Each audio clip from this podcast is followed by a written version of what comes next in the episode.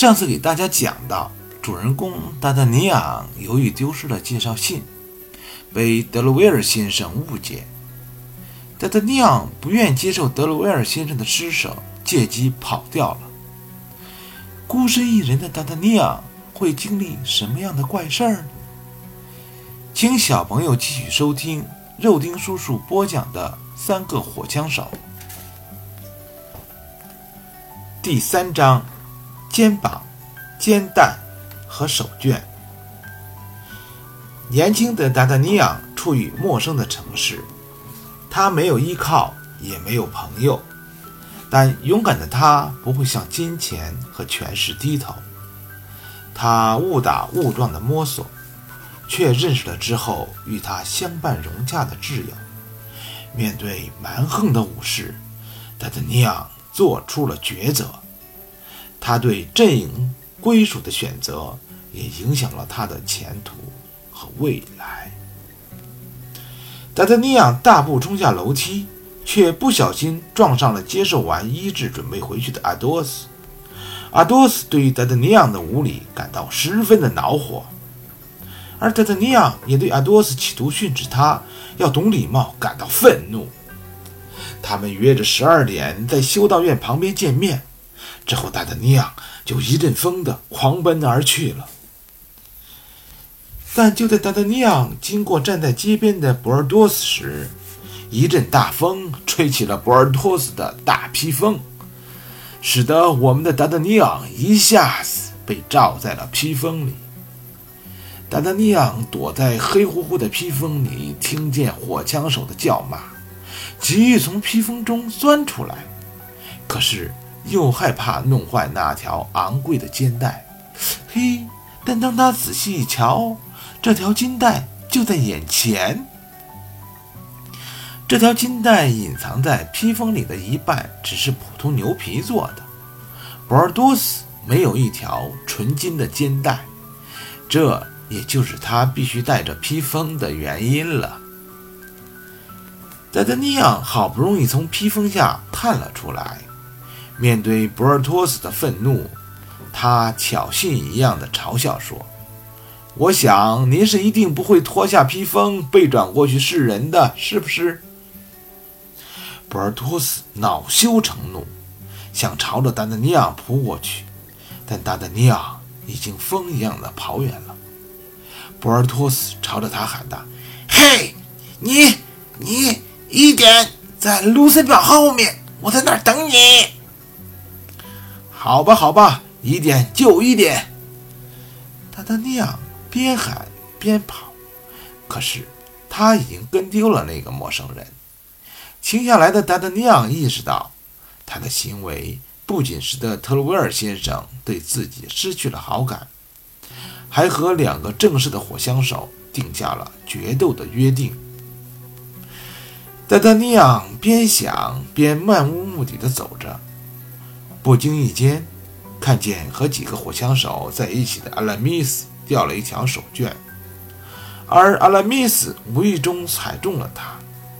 他想弥补自己先前的过失，就跑过去，从阿拉米斯脚下拉出了手绢，并递还给了他。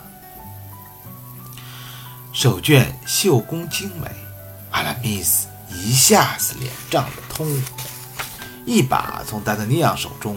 夺过了手绢，啊哈！旁边的一个人叫起来：“我亲爱的拉米斯，你还敢说你和特雷西夫人关系不好吗？哈哈，这位夫人和你亲密的都把手绢给你喽。”阿拉米斯看了一眼达达尼亚，这个眼神使得达达尼亚意识到自己或许又多了一个敌人。但阿拉米斯的语气还是非常温柔。你们猜错了，先生们，这不是我的。我不知道这位先生为什么要把它给我。我想他误会了。我的手绢在我的兜里。说着，他掏出了自己的手绢，一条麻布的、没有绣花和文章的手绢。一旁的达达尼昂没有吭声，他意识到自己又做了一件蠢事。事实上，我没有看见这个手绢从阿拉米斯先生的衣兜里掉出来。达达尼昂忐忑地说：“我只是看到他踩在上面，就以为是他的。”那么你做错了，先生。阿拉米斯语气冰冷。等到人群散了，达达尼昂战战兢兢地向阿拉米斯道歉，但这显然不足以弥补他的过错。最后，两人不欢而散，约定两点在德罗威尔先生的府邸见面。达达尼昂到达约定的修道院时，阿多斯已经在那里等他了。十二点的钟声刚刚敲响，他非常准时。阿多斯的伤口已经被处理过，但这并不能掩盖他的疼痛。他看到达达尼昂到来，立刻礼貌地向他行礼：“先生，我请了我的两个朋友作为副手，但是很奇怪，他们居然还没有到。那么，您的副手是谁呢？”“我没有副手，先生。”尼亚怀里说：“我刚到巴黎，只认识德特鲁威尔先生，他是我父亲的一位故交。除他之外，我不认识巴黎的任何一个人。”哦，居然这样！阿多斯点点头。那么，如果我杀了你，看上去岂不就像一个杀害孩子的怪物了吗？不是的，先生。您看，您受了伤，这种情况下还要和我交手，是我的荣幸。嗯，我可以发誓，这只肩膀虽然很痛，被你撞了一下之后更痛了，但我可以用左手。我并不是谦让，我的左手和右手一样好用，左撇子。说不定还会对你造成不利。没有早点告诉你这个，我很抱歉。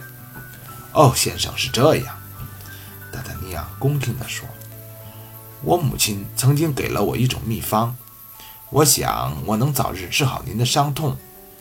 等到您痊愈之后，我们再比试也不迟。”正在他们双方客气有礼的交谈之际，两个迟到的副手的到来。突然让达达尼昂大吃一惊。哦，您的副手是博尔托斯先生和阿拉米斯先生。是的，我们三个一直都形影不离。这些您刚到巴黎可能不清楚，我们一直在一起，从未分开。这时，两位火枪手已经走到了他们面前。跟阿多斯打过招呼，在打量这位挑战者的时候，也是十分诧异。这是怎么回事？博尔多斯问道。我要跟这位先生决斗，阿多斯回答。可是我也要跟他决斗，在一点钟。我也是，在两点。阿拉米斯也插话说：“说真的。”我决定是因为他撞上了我的肩膀，你们呢？博尔托斯脸突然一红，没有答话。阿拉米斯看了一眼达达尼亚，也并没有作答。先生们，我向你们道歉。看到三人的反应都有些不满，达达尼亚解释说：“我向你们道歉，并不是要取消决斗。”而是我恐怕没办法完成与你们三个人的对决。他向博尔托斯和阿拉米斯点头致意。阿多斯先生有权利第一个杀死我，那么我就没有办法再去赴你们的约。所以，先生们，请你们原谅我。说完，他拔出了佩剑。阿多斯也拔出了他的佩剑。就在两剑相碰的时候。一批主教的卫士恰好出现在拐角。嘿，先生们！领头的卫士朱萨克向他们喊着走过来。你们在干嘛？决斗？要知道，决斗是被禁止的。你们把禁令当做什么了？你们需要跟我们走一趟。恐怕不行。阿拉米斯模仿着朱萨克的腔调。很遗憾，我们不能跟你走。特鲁维尔先生严禁我们这样做，请你走你自己的路吧，这对大家都好。但是这番话惹怒了朱萨克。如果你们不跟我们走，那么就不要怪我们不客气喽。朱萨克说：“我们只有三个，他们有五个人。”阿多斯低声说：“听着，如果我们输了，我宁可死，也不要再出现在德鲁威尔先生面前。”面对排成一排的卫士，三位火枪手相互靠拢。准备出击，就那么一瞬间，我们年轻的达达尼亚内心十分挣扎。他不能旁观，他必须要在火枪手和主教卫士双方之间做出抉择。没有过多犹豫，很快，他对着阿多斯说：“先生，请容许我对你的话做一点修改。你们不是三个人，是四个人。”你不是我们的人，博尔托斯说：“没错，先生，我没有你们的制服，但是我有一颗火枪手的心。”达达尼昂明白他们的犹豫。如果我们败了，我绝不会活着离开这儿，请相信我。好吧，阿多斯说：“虽然你还是个孩子，但是我们绝不能退后。你叫什么名字？”我的朋友，达达尼昂先生，好，阿多斯、布尔托斯、阿拉米斯和达达尼昂，来吧，我们前进。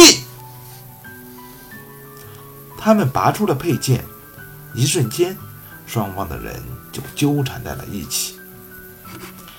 达达尼昂缺乏实战经验，但他的理论知识是扎实的。利用朱萨克的一个失误。我们的年轻人一举得手，他刺穿了朱萨克的身体，对方倒了下去。再看旁边，阿拉米斯已经杀死了一个卫士，正和另一个卫士打斗。博尔多斯也和一个叫做比斯卡拉的卫士缠斗在一起，而阿多斯因为重伤在身，显然有些力不从心。达达尼昂迅速加入阿多斯。和卫士卡与扎克的战斗，这下子阿多斯一下子扭转了局势，用剑刺穿了卫士的喉咙。就在同一瞬间，阿拉米斯也击败了对手，只剩下博尔托斯和比斯卡拉还在战斗。最后，这个卫士在班长朱萨克的命令下不得不投降认输，但是他不肯交出佩剑，而是将其折断。对他的勇气，火枪手们也给予了尊重。最后，火枪手带着卫士的四把佩剑，向特洛维尔先生的府邸走去。达德尼昂走在他们中间，兴奋地说：“哈哈，虽然我还不是火枪手，但至少我已经被收下成为学徒了，对吧？”这次就先播讲到这里。